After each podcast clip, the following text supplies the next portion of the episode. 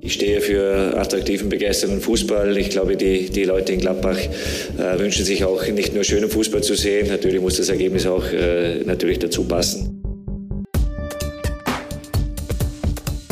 Triumphe, Höhepunkte, auch bittere Niederlagen, Kuriositäten wie den Pfostenbruch. Der Pfostenbruch meldet sich am Tag nach einem historischen Fußballspiel und im Prinzip können wir den Laden hier dicht machen, denn besser wird's nicht, haben wir im Vorgespräch schon gesagt. Ich bin Kevin, grüße Boris, hi.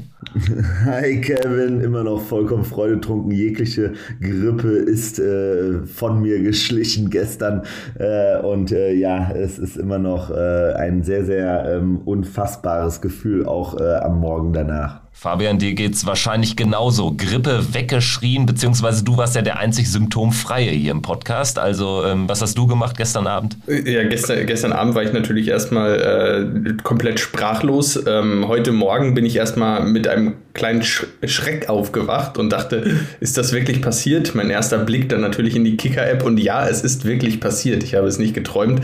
Äh, dem, ja, unfassbar, unfassbar, was wir da gestern gesehen haben ähm, ja, ich, äh, mir fehlen immer noch die Worte. Ja, zu Recht. Also das war oder es ist eines der größten Spiele unserer Vereinsgeschichte. Das reiht sich da ein in die ganz großen Abende und im Prinzip müssen sie bei Borussia darüber nachdenken, die Fohlenwelt noch ein bisschen zu vergrößern ne, nach diesem Abend. Und ähm, wenn, wenn man das jetzt so kurz zusammenfassen äh, will, dann kann man ja eigentlich nur sagen, dass wir die Bayern glatt rasiert haben. Ne? Also es gab ja die, die, äh, die Geschichte von dem, von dem Bildkollegen, der ähm, ja schön ins Klo gegriffen hat mit seiner Aufstellung. Und äh, Adi Hütte hat dem ja schon äh, vor dem Spiel Kontra gegeben und jetzt kann man ähm, ja die Rasur nochmal auspacken, würde ich sagen, im Nachhinein. Und äh, wir wollen jetzt im Prinzip die, die Folge nutzen, um, um dieses Spiel noch mal kurz Revue passieren zu lassen. Es ging ja schon fantastisch los. Fantastisch los. Die, die Vor, Vorgeschichte zu dem Spiel war doch schon absurd. Stieler pfeift. Wir spielen ohne VAR. Ich habe noch in die Block B-Gruppe geschrieben, Leute, guckt es euch gar nicht erst an. Ihr braucht einen Kardiologen für dieses Spiel. Das ist jetzt schon mal garantiert. Weil, also eine schlimmere Voraussetzung, zweite Runde, DFB-Pokal gegen Bayern München zu Hause und die Bayern treten in absoluter Weltbestbesetzung an. Ne, das ist hier nicht irgendwie so wie bei Alemannia Aachen damals bei, der, bei dem Sieg, Sieg gegen, äh, gegen Bayern München, wo sie mit der zweiten Mannschaft angetreten sind und sie dann drauf bekommen haben. Nein, die sind hier mit der weltbesten Mannschaft aufgetreten. So. Ne? Also es gab für mich im Vorfeld überhaupt keinen Weg, wie wir dieses Spiel irgendwie gut gestalten können. Vor allen Dingen, weil wir gerade noch, weil ich immer noch an der Krankheit laboriere, die ich mir am Samstag in diesem scheiß Olympiastadion eingefangen habe, weil ich mir dieses schreckliche Spiel äh, gegen Hertha BSC angetan habe. So, so, sorry, das musste sein. Aber, aber ganz ehrlich, im Nachhinein macht es die Regel, dass es kein VAR gibt in der zweiten Pokalrunde, macht dieses Spiel noch fantastischer, weil ich endlich mal wieder komplett aus dem Sattel gehen konnte bei Toren und nicht erst noch fünf Sekunden warten musste, auch äh, war es nicht vielleicht doch abseits, entscheidet sich der Schiedsrichter mit äh, ähm, Unterstützung aus Köln dann doch nochmal anders. Nein, das passte jetzt im Nachhinein auch nochmal perfekt. Ich gebe dir aber recht, die Voraussetzungen verschlechterten sich am, im Tagesverlauf, als dann die Nachricht kam, Stieler pfeift und äh, vielleicht spielt Alassane Player von Anfang an. Vielleicht hat sich Adi Hütte auch deshalb gegen ihn entschieden und doch äh, ähm, Brell Embol oder Startelfmandat verteilt. Man weiß es nicht, aber ja, du hast natürlich recht. Nach, nach Hertha ist äh, schwer erklärlich, wie dieses Spiel so laufen konnte, wie es lief. Aber Fabian, und das haben wir im Podcast schon gesagt, wir werden mehr Chancen bekommen als gegen Augsburg und Hertha. Und im Prinzip muss man am Ende sagen, wir haben, ich glaube, in, in keinem Spiel in dieser Saison nur ansatzweise so viele klare Torchancen gehabt. Das klingt ja fast absurd. Aber dieses Spiel hätte ja gestern auch gut und gerne 9-3 ausgehen können. Und ich glaube, dann wären auch alle rausgegangen und hätten gedacht, ja, das passte. Also es war ja ein Wahnsinns-Fußballspiel vorne und bis hinten. Äh, klar, die Bayern äh, mit den Chancen natürlich erst ab Minute 60, 65, als äh, das Spiel schon äh, entschieden war. Äh, demnach äh, hätte man dann, wenn es dann 8-0 gestanden hätte, den Bayern noch die drei Tore zugestehen können. An einem besseren Tag machen sie da vielleicht noch ein bisschen mehr raus. Ähm, in Summe natürlich der absolute, absolute Wahnsinn. Ja, klar, dass, dass wir Chancen bekommen, da haben, wir, da haben wir mit gerechnet, dass wir so viele Chancen bekommen. Also wenn wir alleine die ersten 20 Minuten nochmal Revue passieren lassen, nach zwei Minuten, ähm, ja, dieser, dieser vorbildliche Einsatz eigentlich von, von allen. Ähm, Zakaria fightet gegen Davis, verliert den Zweikampf und äh, da geht Kone eben dazwischen, holt sich den Ball und Embolo setzt sich hervorragend durch. Kone und zack, steht es da 1-0. Und ähm, das mit unserer ersten Chance, ähm, das ist ja genau das, was wir im Podcast auch schon öfter gesagt haben. Wir brauchen einfach mal wieder ein Spiel, wo wir mit der ersten Situation, die wir haben, mit Einzelnen in Führung gehen und nicht äh, vorne aufs Tor spielen und warten, dass der Gegner seine erste Situation hat und dann steht es 1-0 für den Gegner genau das ist gestern passiert, äh, das, was wir hier mal über mal wieder gefordert haben. Und äh, ja, das hat uns natürlich auch enorm in die Karten gespielt, hat der Mannschaft Selbstvertrauen gegeben, äh, Zutrauen, dass dieser Weg, den sie, den Adi Hütter da gestern vorgegeben hat, dass der funktionieren kann und hat die Bayern natürlich auch beeindruckt. Und ähm, dann hat die Mannschaft das einzig Richtige gemacht, ähm, hat das Gaspedal dann die nächsten 20 Minuten voll durchgedrückt in einer Art und Weise, ähm, ja, die, wo mir wirklich für die Beschreibung jegliche Worte fehlen, weil es einfach ähm, atemberaubend gut war. Aber weil ich würde nur sagen, also das Krasse war ja, wie von der, also wirklich, wirklich von der ersten Minute an diese zwei Komponenten gestern zusammenkamen. Auf der einen Seite eine unfassbare körperliche Präsenz, vom Start weg in jeden Zweikampf immer rein und sich dazwischen schmeißen und irgendwie da, da reingehen. Und das zweite, eine technische Überlegenheit. Diese, diese Körperfinte von Kone zu dem 1 zu 0, wie er den Ball einfach nur an sich vorbeilaufen lässt mit der einen Körperfinte, damit aber den Raum schafft, um den dann durchzustecken zu, zu Embolo, das war das war brillant. Und das hat der Junge dann aber bestimmt 15 Mal in der ersten Halbzeit gemacht, solche Szenen. So, aber auch Zakaria und so weiter und so fort. Das 2 zu 0, das ist ja, das kannst du ja in die, das ist ja wirklich in einer Reihe jetzt mit den Borussia Barcelona äh, Zeiten, mit, mit Hanke, ähm, Arango, ähm, Reus und, äh, und so weiter gewesen und äh, Camargo und so weiter. Das kann man sich ja kaum vorstellen, wie da eben halt diese, diese, diese, diese technische Überlegenheit plötzlich rüberkam, aber auf der anderen Seite eben halt diese Zweikampfstärke. Ne, wie Hofmann da überall dazwischen gesprintet ist, das war ja Weltklasse. Damit haben die Bayern ja jegliche Luft wegbekommen, die sie irgendwie haben konnten. Im Prinzip ja schon in der Entstehung des 1-0, wo ähm, Upamecano eigentlich den Ball ziemlich sicher hat in einem ungefährlichen Bereich, aber dann wir nachsetzen und dann auch einen Fehlpass provozieren und sowas.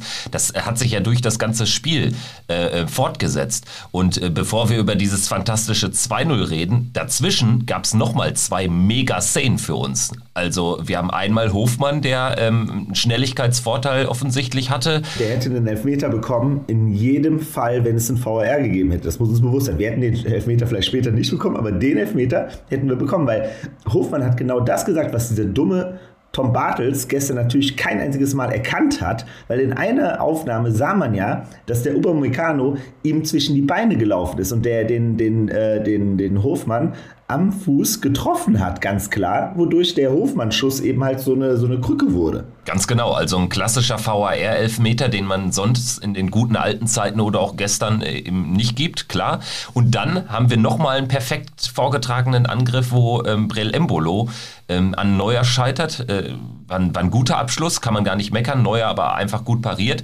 Und dann ja erst dieser, dieser fantastische Angriff zum 2-0. Und da habe ich gesagt, äh, vom Fernseher. Ich dachte, äh, wen sieht er da? Weil man ja überhaupt nicht den Rückraum abgebildet gesehen hatte. Und dann kam äh, Benze Baini rangerauscht. Ich meine, es war dann perfekt vorgetragen, weil Stindel, ich glaube, Pavard bindet am Elfmeterraum und dadurch der komplette Rückraum frei war. Und Benze Baini trifft den Ball jetzt gar nicht mal perfekt, aber ähm, das, das, war, das passte dann auch zum gestrigen Abend, dass der dann auch irgendwie reinfliegt in die Mitte des Tores. Ja, ähm, und äh, alleine, also dieser, dieser Angriff war ja wirklich. Ähm ja, ein Bilderbuchangriff, wir haben es jetzt schon angesprochen, das äh, ja, perfekt gemacht ähm, von allen Beteiligten. Ähm, ich, ähm, mir fällt es gerade schon schwer, wer, äh, nachzuvollziehen, wer alles beteiligt war. Hofmann, Embolo natürlich, ähm, auf jeden Fall in der, in der Entstehung. Das, äh, Zakaria, es war, es war von vorne bis hinten einfach ähm, hervorragend hervorragend vorgetragen. Äh, es war äh,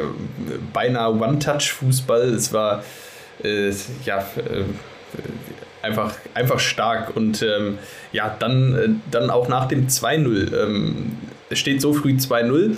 Ich hatte kurze Erinnerung an unser Spiel ähm, 34. Spieltag 2013 gegen die Bayern. Äh, da haben wir auch sehr, sehr früh 2-0 geführt und dachte, ja gut, da, da dachte ich, ja, das bedeutet erstmal noch nichts, wenn du früh gegen die Bayern 2-0 führst. Die haben noch verdammt viel Zeit äh, zu zeigen, warum sie die Bayern sind. Ähm, aber dann ähm, kamen eben nicht die Bayern, sondern dann hat Borussia einfach weitergespielt. Äh, einfach weiter nach vorne gespielt. Embolo hat ja, nachdem er ähm, gegen Wolfsburg klasse war und nachdem er in den letzten Spielen gegen äh, in Mavropanos und Boyata so ein bisschen seine Meister gefunden hatte, ähm, hatte er jetzt äh, Upamecano und Hernandez äh, ja wieder hervorragend im Griff.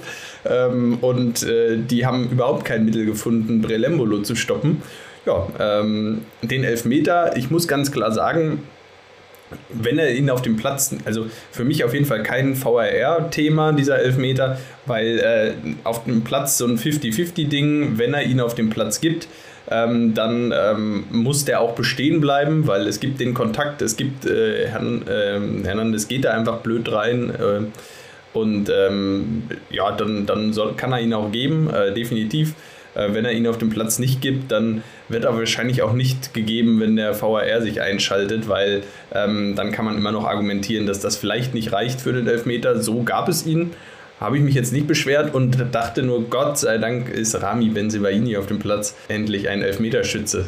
Ja, Wahnsinn. Auch diese, diese Elfmeterszene, ne? also auch da wieder Embolo, ne? wie er einfach seinen Körper dazwischen schiebt. Ich meine, das hat er ja gestern gefühlt zehnmal gemacht ne? wo er einfach die, die, die, den, den sicheren Bayern-Spieler, der ganz klar weiß, ich habe das Ding hier unter Kontrolle, sich einfach vollkommen dazwischen schmeißt und denkt so nach dem Motto, und jetzt guck du erstmal, wie du damit klarkommst. Und der Hernandez hat sich einfach dämlich verhalten. So, der, das war einfach nicht clever von ihm.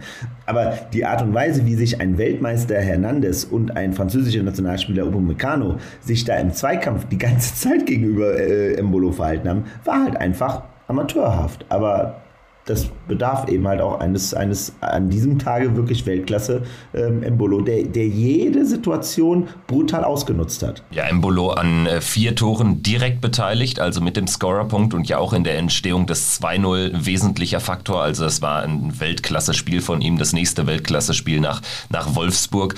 Und ähm, ja, dieser Elfmeter beschreibt nochmal ganz gut, was bei Bayern auch schief lief, nämlich alles. Also Hernandez in, in diesem Bruchteil einer Sekunde als Embolo so zwei, drei Meter Meter hinter ihm stand und dann da zum Ball spritzte. In diesem Bruchteil einer Sekunde dachte ich schon, oh, hier gibt es eine Möglichkeit. Wenn Hernandez sich doof anstellt und anstatt dass er den kompletten Körper entgegenbringt, dann kann Embolo nur in ihn reinlaufen, kriegt äh, Hernandez kriegt dann äh, ein Foul gegen sich gepfiffen.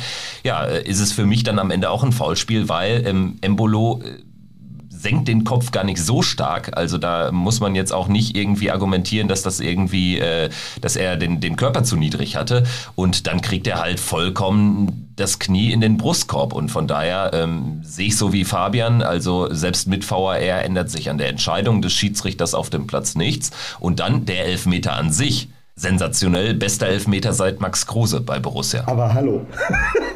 also wie der den einfach mal, also das war ja auch genau das, was wir jetzt einfach seit wie vielen Monaten nicht mehr hatten bei einem Elfmeter. Der hat den einfach so bewusst geschoben, dass dieser Neuer einfach stehen geblieben ist. Und der Ball ist ja wirklich 30 Zentimeter neben Neuer reingegangen. Das war, da war ja keine, keine Distanz dazwischen. Aber Neuer wusste in dem Moment, da mache ich eh nichts. Also, und äh, dieser Benzibaini, dieser abgezockte Hund, das ist so, also das merkt man schon, dass, wenn der jetzt einfach wieder hochfahren kann, richtig äh, in Sachen Qualität, ähm, dann ist das schon einfach ein Faktor. Das hat der Hütter ja auch nach dem Spiel ganz deutlich gesagt. Ne? Das fand ich auch ganz, war ja sehr, sehr auffällig, wie sehr er Benzibaini gelobt hat und gesagt hat, dass er für ihn schon ein absoluter äh, entscheidender Spieler ist. Und das war Wahnsinn, ja. Ganz klar, ist auch ein Führungsspieler einfach. Ne? Also ähm, nicht nur jetzt der, der designierte Elfmeterschütze, nicht nur der, der, der Mann, der auch mit den Laden dicht hält, sondern auch ein Führungsspieler. Also geiler Typ und ähm, ja eine der weiteren äh, Personen dieses Spiels. Und man kann ja eigentlich gar nicht, äh, also es ist, ist, ja eigentlich auch falsch, jetzt hier äh, zwei, drei Leute herauszuheben, aber Embolo, Benze Baini, das äh, Kone, das waren einfach die Männer, die das gestern ähm, von Anfang an an sich gerissen haben und dann ähm, auch jeden im Team mitgerissen haben. Und das ging ja dann auch in der zweiten Halbzeit so weiter. Wobei man echt sagen muss, also nochmal auch ganz, ganz krass Innenverteidigung. Ne? Also wie Ginter und Elvedi. Ähm, ich meine hier, ne? Lewandowski, äh, Nabri, Sané, Müller, das ist die Offensive des FC Bayern, mit denen standen die da gestern die ganze Zeit auf dem Platz. So und äh, Elvedi und Ginter haben so cool gespielt gestern. Also das war so auffällig, wie gut die einfach da drin sind. Und ich muss auch sagen, Jordan Bayer am Anfang war, war, war absolut genial. Ne? Also das war wirklich ein richtig großer Unterschied. Ähm, und, und da war ein echtes Bollwerk, äh, wo die Bayern gar nicht dagegen kamen. Also wie, wie, Elvedi, wie oft Elvedi bei, der, bei den Anspielmomenten für die Bayern in die vorderste Front sozusagen, wie er da dazwischen ging immer und immer wieder den, den Fuß noch dazwischen hatte, damit der Ball nicht beim, beim Bayern-Spieler ankam. Das war wirklich brillant. Ja, äh, die Innenverteidiger fand ich, auch, fand ich auch hervorragend. Ich finde auch in dieser Konstellation allgemein, das funktioniert hervorragend. Nico Elvedi als ein bisschen der äh, unaufgeregte und ähm, auch zum Teil so ein bisschen zu unauffällige oder unauffällige ähm, ja, letzte Mann, muss man ja irgendwo sagen. Äh, so ein bisschen die Absicherung nochmal hinter Ginter. Äh, dadurch kriegt Matthias Ginter auch irgendwo ganz neue Freiheiten, spielt ja beinahe einen Libero bei uns äh, in ganz klassischer Manier irgendwie. Ähm, das ist ja äh, schon, schon echt genial. Ja, und so ging das Spiel dann ja eigentlich auch erstmal ähm, erstmal weiter. Nach dem 3-0 dachte ich, jetzt kommen die Bayern aber. Ähm, das blieb dann erstmal aus. So ein bisschen kamen die Bayern dann kurz vor der Pause, wo ich das Gefühl hatte, ja, jetzt ähm, so langsam äh, werden die Beine etwas schwerer bei den Spielern von Borussia, so langsam äh, werden die Abstände etwas größer und äh, die Bayern ähm, kommen zu ihren Situationen. Und da habe ich nur gedacht, jetzt bitte, bitte, bitte mit diesem 3-0 in die Pause und bitte kein, äh, kein 3-1 mehr vor der Pause fangen. Ähm, das ist dann Gott sei, hat dann Gott sei Dank geklappt und ähm, ja, dann äh, brauchen wir eigentlich äh, über die zweite Halbzeit. Ähm, da ähm, ja, habe ich gedacht, jetzt äh, könnte es nochmal eng werden und äh, mit dem ersten Angriff, eigentlich mit dem ersten Ball nach vorne, äh, hatte ich das Gefühl, okay, die Jungs machen jetzt einfach weiter und ähm, das haben sie dann bis zur 60. Minute nochmal knallhart durchgezogen, nochmal 15 Minuten absoluten Vollgas-Fußball gespielt. Ähm, ja, und ähm, eine Phase gehabt, in der sie nochmal drei, vier Tore hätten schießen können. Äh, wahnsinnig gut, dieser Start nach der Pause. Ja, also ich würde auch sagen, ja, einfach dieses, unglaublich. Dieses äh, 13, mit dem 13 in die Pause zu gehen, ich meine, das ist ja dieses, also das ist ja die Perversion, Gladbach-Fan zu sein, weil du denkst ja immer, egal wie schön es ist, wie können wir es jetzt noch verkacken? So. Ne? Also, weil das ist ja irgendwie, also ich weiß, bei mir ist es auf jeden Fall immer schon das Borussia-Gen gewesen, so nach dem Motto, du kannst dir nie sicher sein. Ne? Wir haben schon so viele äh, äh, äh Fohlen äh, kotzen sehen, äh, gefühlt äh, in, dieser, in, in, in diesem Borussia-Park und auch generell als Borussia-Fan. Das heißt, ähm, und die Bayern sind ja nicht, die haben sich ja nicht ergeben. So überhaupt nicht. Die sind ja wie dieser Kimmich ist ja da wie so ein kleiner äh, äh, Giftzwerg äh, in der, in der, im, im, defensiven Mittelfeld mit, mit dem Goretzka nach vorne gelaufen, weil die die ganze Zeit gedacht haben, so nach dem Motto, komm, wir brauchen jetzt so schnell das 3-1, wir machen das 3-1 und dann sind wir wieder im Spiel und dann, dann ziehen wir das Ding hoch. So, ein, äh, ein Sané hat ja auch alles versucht von seiner Seite aus. So, ähm, aber das Krasse war halt einfach, die sind gestern einfach brutal abgeprallt. So, und dazu dann eben halt diese technische Komponente gestern, auch in der zweiten Halbzeit, äh, in der ersten Halbzeit noch am Ende, wie Gladbach clever die ganzen den Ball behalten hat, ähm, weitergespielt hat, sich nicht hat so sehr nervös machen lassen. Manu Kone, muss man echt sagen, hat sich in einen Rausch gespielt. Also das war auch teilweise dann, hat er es ja auch ein, zwei Mal ein bisschen übertrieben, aber, aber grundsätzlich, wie der Tom Bartels beleidigt war, weil Kone ähm, irgendwie ein paar zu viele Finden gegen Bayern-Spieler gemacht hat. So, das, das muss man sich mal vorstellen. So nach dem Motto, man darf den Bayern äh, gegenüber den Bayern jetzt nicht überheblich werden. Das wäre jetzt nicht angebracht gebracht. Das ist ja schließlich unser Rekordmeister. Also das ist jetzt auch nicht äh, in Ordnung. Ja, Tom Bartels ist eh so eine Geschichte für sich gewesen. Ich meine, der hat ja in der 82. Minute noch äh, gefühlt Spannung herbeigeredet. Am besten fand ich seine Aussage in der 89. wirklich kurz vor Abpfiff. Ja, Bayern liegt 5-0 hinten, liegt 5-0 zurück, anstatt dass er sagt, hier äh, Bayern erlebt eine historische Schmach, ähm, wird es immer eher, also es wird immer an der, an der, an der Schwäche der Bayern festgemacht an, an einem schlechten Tag und weniger an einem historisch guten für Borussia. Und das hat mir so ein bisschen missfallen. Also es war teilweise ein bisschen respektlos, fand ich. Und äh, Manu Kone dann auch noch in seine unsägliche Aufzählung zu fassen von Spielern, die für die sich Bayern interessieren könnte. Äh, äh, fiel so in der 25., 30. Minute und äh, Manu Kone hat unser fünftes Pflichtspiel gemacht für Borussia. Also das fand ich ein bisschen unangemessen. Also im, im Prinzip war, war, die, war die Kernaussage ja, dass sich ja die Bayern mal äh, grundsätzlich fast die halbe Mannschaft von Borussia anschauen könnten, weil die sind ja offensichtlich gut. Äh, ja, also fand ich auch äh, sehr, sehr unangebracht zu dem Zeitpunkt. Aber gut, äh, kann uns auch völlig egal sein. Äh, das, äh, den historischen Sieg haben wir trotzdem gefeiert, äh, dank Brell Embolo, der sich dann vorne noch zweimal klasse durchsetzt, ähm, äh, die zwei Tore macht und ähm, ja, auf einmal steht es da 5-0 und äh, wir gehen da raus. Ähm, vielleicht äh, dann ab der 60. Minute, wir haben es ja eben schon gesagt, die Bayern dann natürlich etwas stärker geworden, Borussia dann natürlich auch ähm, vielleicht einen Gang zurückgeschaltet. Ich glaube eher, dass ähm, aufgrund ähm, der ja, mangelnden Kraft auch ähm, die, die, ja, die, die, die Konzentration ähm, noch um die Konzentration weiter hochzuhalten, war es vielleicht auch notwendig, sich etwas, ähm, sich etwas zusammenzuziehen, um, die, um die, die Abstände auch weiterhin relativ eng zu halten. Äh, dadurch war dieser, dieser Vollgas-Fußball der ersten 60 Minuten ähm, dann vielleicht so in der Form auch nicht mehr möglich in den letzten 30. Ähm, brauchte man ja auch gar nicht, äh, muss man ja auch ganz klar so sagen. Ähm, was mir noch aufgefallen ist, ist natürlich so im, im Defensivverhalten, dann kamen eben mit Neuhaus, ähm, Tyram und Player auch äh, zu der Zeit drei komplett frische und neue Spieler vorne rein. Ähm, da war dann natürlich nicht mehr ganz so die Durchschlagskraft da. Äh, also wenn man ein, ein kleines äh, Haar in der Suppe finden möchte, dann äh, ist es vielleicht, dass ähm, gestern äh, das, was von der Bank kam, ähm, dem Spiel auf jeden Fall das Niveau nicht halten konnte, was Borussia in den ersten 60 Minuten hatte. Ähm, Luca Netz vielleicht mal ausgenommen, ähm, der sich aus meiner Sicht äh, wirklich richtig gut äh, eingefunden hat gestern in das Spiel. Ähm, dann mit den, spätestens nach dem Pass zum 5-0 äh, äh, durch Embolo ähm, hatte er den Zugriff ähm, aufs Spiel gefunden. Ähm, aber die anderen, das war so ein bisschen, da ist die, die, Leistung auch so ein bisschen abgefallen. Klar, es ging dann darum, es 5-0 zu verwalten, nicht, äh, nicht noch weiter zu spielen. Ähm, also es wäre jetzt wirklich das ähm, vielleicht der einzig ganz kleine Kritikpunkt an einem hervorragenden Abend, äh, den, man, den man finden könnte. Und ähm, ich weiß nicht, wie ihr es seht, aber wir haben jetzt im, im Rahmen dieser 50 Jahre Büchsenwurfspiel viel über das beste Spiel der Vereinsgeschichte gesprochen.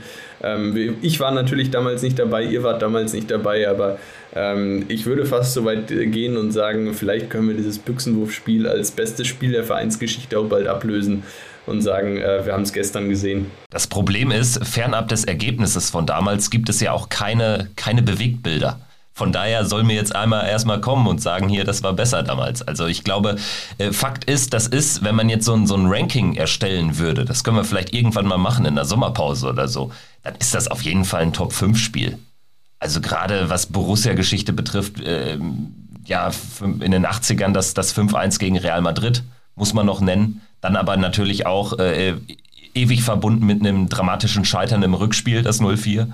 Aber ähm, das ist ja wirklich jetzt ein, eines der, der größten Spiele aller Zeiten gewesen. Und auch hinten raus, dass dann irgendwie nicht noch äh, weiter volle Kapelle nach vorne gegangen wird. Ich meine, so ein Spiel ist ja dann auch nur schwer bewertbar. Ich war am Ende, als dann äh, der Abpfiff war, aber dennoch dann irgendwie froh, dass es auch beim zu Null blieb. Fand ich dann auch irgendwie noch geil. Mega wichtig also ne, als Beispiel, ähm, ich hatte ja das Beispiel noch gebracht, das ist für mich, hatte das absolut ähm, Brasilien gegen Deutschland 1 zu 7 äh, 2014 Vibe, dieses Spiel. So. Und das, was mich ja gegen Brasilien am meisten aufgeregt hat, war dieses letzte Tor.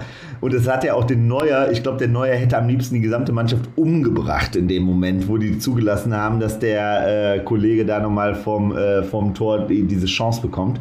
Ähm, aber dass wir das gestern zu Null gespielt haben, war absolut genial. Also, aber ich will nochmal trotzdem ganz kurz auf diese zwei Tore von dem Bolo. Ne? Also dieses 4 zu 0, das ist ja, das kann man ja kaum in Worte fassen, was da passiert ist. Da haut der Elvedi den Ball raus, der Ball springt und in dem Moment denke ich nur so, ja, mein Gott, wie geil wäre es, wenn wir da jetzt noch was rausholen würden. Und der springt dieser Embolo dazwischen, nutzt genau, also der Hernandez, was der da macht in dem Moment, wie der da wegläuft von dem Ball, anstatt dass die beiden den, den Raum verengen, damit sicher ist, dass nichts passieren kann, läuft er plötzlich weg. Der Embolo geht dazwischen und dann knallt er das Ding aus 16 Metern dem Neuer durch die Beine zentral drauf. Also die Kombination war ja wirklich einfach nur noch gaga. Und dann ähm, bekommen wir dieses, dieses, dieses 5 zu 0, wo der Netz diesen ganz schnellen Pass spielt und jeder im Stadion im ersten Moment denkt, ach, das war abseits. Also das war das klassische Tor, wo wir normalerweise gesagt hätten, nicht freuen, nicht freuen, nicht freuen, Leute. VRR muss erstmal checken. Ah ja, doch, wir können uns freuen. So, nein, das war ja das Geile gestern. Wir konnten uns einfach freuen. Als der Schiedsrichter zu, zu, zur Linie gezeigt, äh, zum Mittelpunkt gezeigt hat, war klar, der Ball ist drin. Tor. Ja, und es war zu Recht ein Tor. Es war äh, auch der VRL hätte, hätte nichts gemacht in der Situation. Äh, es war kein Tor dabei, wo wir sagen, oh, da haben wir Glück gehabt, wäre, hätte es den VRR gegeben, wäre das Tor so nicht gefallen. Äh, alle fünf Tore waren reguläre Treffer. Ja, ähm, also mir fehlen echt die Superlative für dieses Spiel. Ähm, ja, viel, viel besser kann es nicht werden. Ähm, aber auch das äh, muss gesagt sein. Äh, jetzt wartet wieder der graue Liga-Alltag gegen den VfL Bochum. Ich will nämlich eine Sache betonen, jetzt mal ganz kurz. Ne? Das, das ist echt krass. Letztes Jahr, wisst ihr noch, was wir letztes Jahr hatten, was sehr, sehr vergleichbar war damit? Meinst du das 6-0 oder das 4-0? Ich erinnere mich an beide Spiele gut. Jeweils das weiße Ballett haben wir damals Borussia nach dem 6-0 genannt, in Donetsk. Also das muss man sich ja auch nochmal überlegen, was das, also das war ja auch schon eine, also wenn man sich das mal rekapituliert, ne, wir spielen gegen eine Mannschaft, die immer ständig in der Champions League spielt und äh, fegen die zu Hause 6-0 nach, also, äh, weg mit dieser Mannschaft war ein ähnlicher Vibe. Ich weiß noch, damals wurde ja auch darüber geschrieben, so eine der besten Leistungen, die, die Borussia Mönchengladbach je im europäischen Fußball gespielt hat. Und da haben wir wirklich durch unsere, äh, unsere Vergangenheit einiges schon mal geliefert. So, und was haben wir dann aber immer im Liga-Alltag wieder gezeigt? Und genau das, darüber müssen wir jetzt nochmal reden, weil das wird jetzt am Sonntag die klassische Borussia-Gretchenfrage werden. Maximale Fallhöhe definitiv gegen, gegen den VfL Bochum, der auch aus einem sehr emotionalen Auftritt kommt mit der Einwechslung und dann dem Siegtor im Elfmeterschießen von Manuel Riemann, dem Keeper. Zwei Ligasiege zuletzt. Ich habe trotzdem das Gefühl, dass dieser Moment gestern, dass uns das so sehr zusammenschweißt, auch in der Truppe und ähm, dass, dass Bochums Serie jetzt auch irgendwann mal ein Ende finden muss, dass wir ähm, das Spiel irgendwie knapp gewinnen. Also ich bin sehr optimistisch. Ich bin optimistischer jetzt auch geworden durch das Bayern-Spiel, obwohl, da gebe ich dir recht, Boris, man irgendwie, wenn man so in der Borussia-Historie grabt, äh, liegen ja äh, Fluch und Segen auch sehr eng beieinander. Ne? Also ich habe auch äh, diverse Tweets schon gelesen, die äh, ähm, ja schon mal per se so ein bisschen davon ausgehen, dass das am äh, Sonntag ein ziemlich nüchternes äh, Ding wird und wir da äh, nicht gewinnen. Aber ich bin trotzdem jetzt, ich, will mal ein bisschen positive Vibes reinbringen. Ich weiß nicht, wie es euch geht, ähm, aber ähm, ich bin doch relativ positiv gestimmt, dass wir das irgendwie wuppen mit dem Selbstvertrauen. Ja, genau, das muss gestern einfach so viel Selbstvertrauen gegeben haben. Äh, Nochmal ganz anders als gegen, als gegen Donetsk. Ähm, Donetsk ist natürlich auch eine hervorragende Mannschaft, haben wir natürlich auch drüber gesprochen. Aber wir sprechen hier wirklich von, von Bayern München, äh, die gerade in einer Verfassung sind, wo viele sie zu dem äh, Top-Favoriten äh, in der Champions League äh, reden und machen und ähm, die das mit Sicherheit äh, auch sind. Zumindest einer der, der drei, vier vielleicht ganz großen Favoriten auf den Gewinn der Champions League. Also wir reden da über eine eingespielte Weltklasse-Mannschaft, die gestern in Top-Besetzung angetreten ist. Und wenn du die so aus dem Stadion schießt, dann muss das einfach ein Selbstvertrauen geben. Ähm, Und ähm, da muss man einfach, ja, äh, einfach weitermachen. Ähm, und jetzt gilt es auch, und ich glaube, ich hoffe, dass die, dass die Mannschaft das jetzt auch, weiß und verstanden hat. Ich meine, allzu viel konnten wir ja gar nicht aussetzen. Klar, Hertha, zweite Halbzeit, da gab es einiges auszusetzen. Das war, äh, das war nicht gut. Ähm, aber in den letzten Wochen ähm, hat die Mannschaft einfach einen guten Eindruck hinterlassen und äh, außer, also quasi im ganzen Oktober ähm, kann man nur Hertha zweite Halbzeit rausnehmen. Äh, der Rest war gut. Ähm, gestern hervorragend, aber der Rest war auch schon gut. Hertha zweite Halbzeit nicht. Und ähm, es gilt jetzt einfach, die Leistungen der letzten Wochen eigentlich zu bestätigen. Ähm, vielleicht wird man gegen den VfL Bochum nicht so viele Torchancen bekommen wie gegen den FC Bayern München. Äh, auch absurd, wenn man das so sagt, aber äh, es wird wahrscheinlich so kommen. Ähm, es gilt dann natürlich wieder, äh, die Chancen, die man bekommt, auch äh, zu nutzen und äh, gerne auch wieder eine der ersten Chancen ähm, zu nutzen, wieder genauso ins Spiel zu starten, genauso aggressiv, äh, spielerisch stark und ähm, vielleicht dann auch mal ähm, gegen den VfL Bochum ein frühes Tor erzielen und ähm, dann haben wir eine ganz andere Ruhe im Spiel und bitte nicht wieder mit der ersten Aktion der Bochumer irgendwann in der 30. Minute das 1-0 kassieren, dann wird es nämlich wieder verdammt schwer und dann erleben wir wieder eine äh, schwere zweite Halbzeit. Also es kommt natürlich auch ein bisschen darauf an, wie wir das Spielglück haben und erzwingen. Bin aber optimistisch, dass wir mit der Mannschaft und mit der Leistung von gestern das Glück erzwingen können und dann früh in Führung gehen können, diesen Schwung mitnehmen können und ähm, dann äh, läuft das Spiel, glaube ich, äh, in unsere Bahn. Ja, im Zweifel müsste man einfach mal auch ein 0-0 mit in die Halbzeit nehmen, ne? sodass man am Ende hinten raus dann irgendwie gegen müder werdende Bochumer, die haben ja auch jetzt die englische Woche, mussten ähm, 30 Minuten mehr gehen ins Elfmeterschießen, sodass man dann irgendwann das 1-0 macht. Dann kriegt man auch automatisch noch eine Konterszene. Ein 2-0, das wäre für mich schon ein Traumergebnis. Endlich mal einfach mal wieder so, so ein Arbeitssieg von, von mir aus auch, ohne dass man hinten sich ein doofes Tor fängt. Ganz genau. Also jegliche Art von Sieg gegen Bochum wäre genial. So, das muss ganz klar sein. So, ähm, aber ne, uns muss halt bewusst sein, auch jetzt nochmal in der Nachbetrachtung, ja, ähm, wir haben jetzt zwar viele tolle Spiele gehabt, jetzt auch wieder dabei, aber eben halt, wir, wir haben, uns muss halt auch bewusst sein, äh, offensiv sind wir komplett abhängig von Embolo. Das zeigt sich mittlerweile. So, wenn der seinen super Tag hat, dann schießen wir jeden, äh, jeden weg. Wenn der aber ähm, an dem Tag irgendwie eben halt genau diesen einen Schritt nicht schafft, weil ne, gegen Hertha wurde der abgebrüht, also wurde der, war, war er ja kaum existent auf dem Platz. So, also bei weitem nicht in der Form, äh, wie, wie wir es sonst gesehen haben. Nur in diesem einen tollen Angriff, wo er da das Ding hätte machen müssen, wo er ihn aber nicht macht. So, gegen Stuttgart war er auch kaum visibel. So. Und dann merkt man uns das offensiv sofort an. Da sind wir einfach zu sehr abhängig. Und man hat auch gestern gesehen, wie ein Player reingekommen ist. Player ist aktuell nicht in der Top-Verfassung. So, ne, Tyram haben wir auch erkannt gestern, ist noch ganz schön weit weg. So, ähm, da brauchen wir einfach noch jetzt ein bisschen. Aber sobald Tyram wieder da ist und wir wieder wenigstens irgendeine Form von offensiver Variabilität bekommen, ähm, mache ich mir auch grundsätzlich keine Sorgen. Ich sage nur eben halt schon so, solange äh, wir eben halt diese absolute Abhängigkeit offensiv von Embolos Tagesform haben, ähm, sind solche Spiele immer 50-50 Spiele für mich. Und ähm, Deshalb heißt es jetzt einfach aus meiner Sicht, aber trotzdem, ne, wenn wir das Spiel 1-0 durch ein Eigentor von äh, Bochum gewinnen, bin ich genauso happy. Dann äh, hast du die Woche wirklich veredelt, denn wir hängen einfach in der Bundesliga zu sehr hinterher, als dass wir da noch irgendwas abgeben können gegen diese Art von Gegnern, mit allem Respekt. Ja, und dann haben wir parallel noch eine Pokalauslosung, Achtelfinale. Ähm, Bochum, auch da ein möglicher Gegner. Ansonsten gibt es noch ähm, neben uns neun weitere Bundesligisten und äh, fünf Zweitligisten und 1860 München. Ja, könnte ein interessantes Los werden. Wir hoffen jetzt mal alle nicht auf das, äh, ja, was wir uns alle denken, was wir alle befürchten, Dortmund oder Leipzig. Muss jetzt nicht sein. Und äh, alles in allem, Fabian, ähm, du auch als Auslosungsnerd genauso wie ich, ähm, hast du irgendwie einen Wunsch, hast du ein Wunschszenario für die dritte Runde? Ich meine, die Voraussetzungen sind ja ähnliche wie ähm, nach der zweiten Runde in der letzten Saison, die Bayern schon raus. Die Bayern schon raus. Ähm, ach ja, es gibt natürlich ein paar, paar nette Lose da drin. Ich ähm, würde mich auch, 60 äh, auswärts ist auch spannend. Ähm, äh, Im alten Stadion, ich weiß gar nicht, wann Borussia da das letzte Mal gespielt hat, äh, an der Grünwalder Straße, wäre mit Sicherheit ein schönes Los. Würde ich auch nehmen. Ansonsten Hansa Rostock in erster Linie wäre natürlich auch ein Heimspiel cool, ein machbares Heimspiel. Ich denke, damit wären wir auch alle einverstanden im Achtelfinale. Ja, also ne, man muss halt einfach sehen, es können echt richtig viele geile äh, Derbys äh, zustande kommen. Gladbach-Köln kann passieren, ähm, die, die ganzen Berliner Clubs, die Hamburger Clubs, das, wird, da wird, das kann eine richtig schöne Runde werden. Vielleicht auch nicht.